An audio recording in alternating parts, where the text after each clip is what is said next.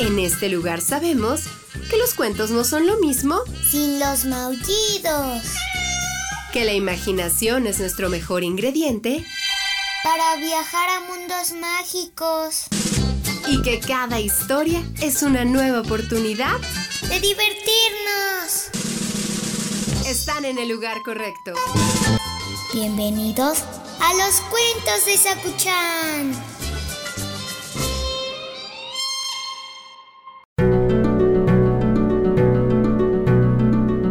Hola, Sakuchan. Hoy te tengo una sorpresa.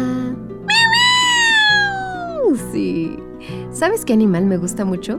Los mapaches. Me encanta ver memes de mapaches, videos de mapaches. Me dan mucha gracia cómo agarran sus manitas, cómo se las lavan.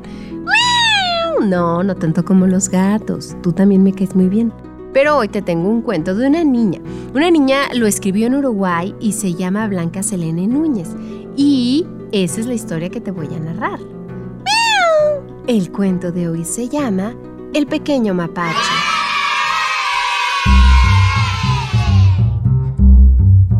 Había una vez en lo profundo del bosque, en un árbol muy alto, un agujero donde vivía una familia de mapaches. Su mamá decide mostrarles el mundo. Esa es la hierba. Les dice su mamá. A los hijitos les encantó, rodaron, retozaron y hasta probaron el sabor de la hierba.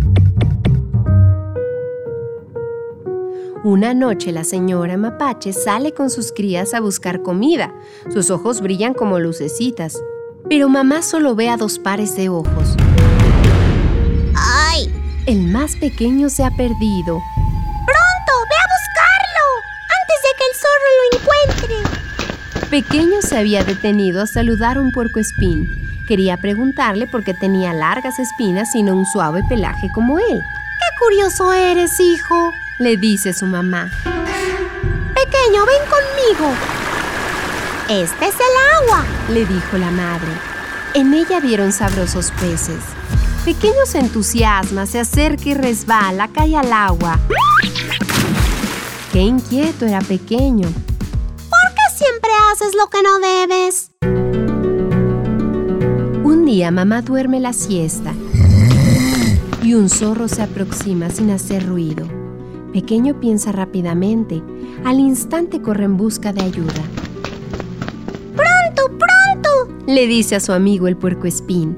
Y cuando el zorro está a punto de saltar sobre la señora mapache, da un salto en el aire y se aleja aullando de dolor. La mamá despierta y pregunta por pequeño. ¿Se lo llevó el zorro? ¡Ahí está! ¡Con el puerco espín! Qué orgullosa estaba la señora mapache, qué orgullosos están los mapachitos, pero el más orgulloso es pequeño porque hizo lo que debía y salvó a su mamá. Colorín colorado, este cuento ha terminado. El que se quedó sentado, se quedó pegado. Ese mapachito era un travieso, pero es que era pequeñito. Le echó al puerco espín en las pompis al zorro, yo creo. Sí, qué bueno.